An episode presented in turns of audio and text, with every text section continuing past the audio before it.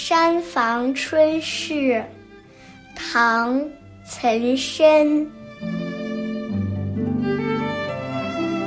风恬日暖荡春光，细蝶游风乱入房。树枝门柳低一横，一片山花落笔床。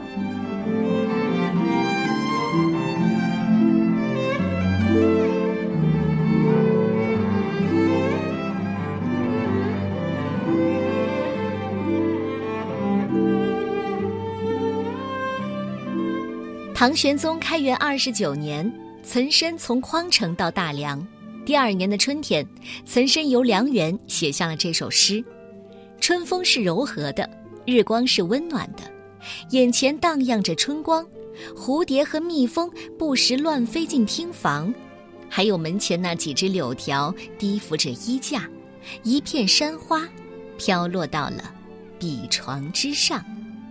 浓郁的春光不仅让山野万紫千红，连山房书屋都被蜜蜂和蝴蝶占领了。蝴蝶和蜜蜂没有说他们忙着采蜜，而是说他们误入厅房。一个“乱”字，生动形象地表现了蜜蜂、蝴蝶带来的勃勃生机。紧接着又说那柳树的枝条在春风中飘舞，滴过了晾衣服的横木，在春风的吹送下，一片山花。落到了笔床上，这两句都和风有关，却没有直接写风，可见岑参用笔不凡呐。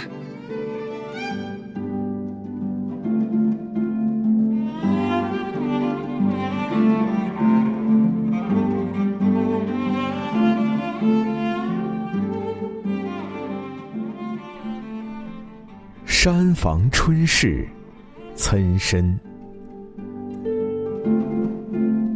风田日暖，荡春光。细蝶游蜂，乱入房。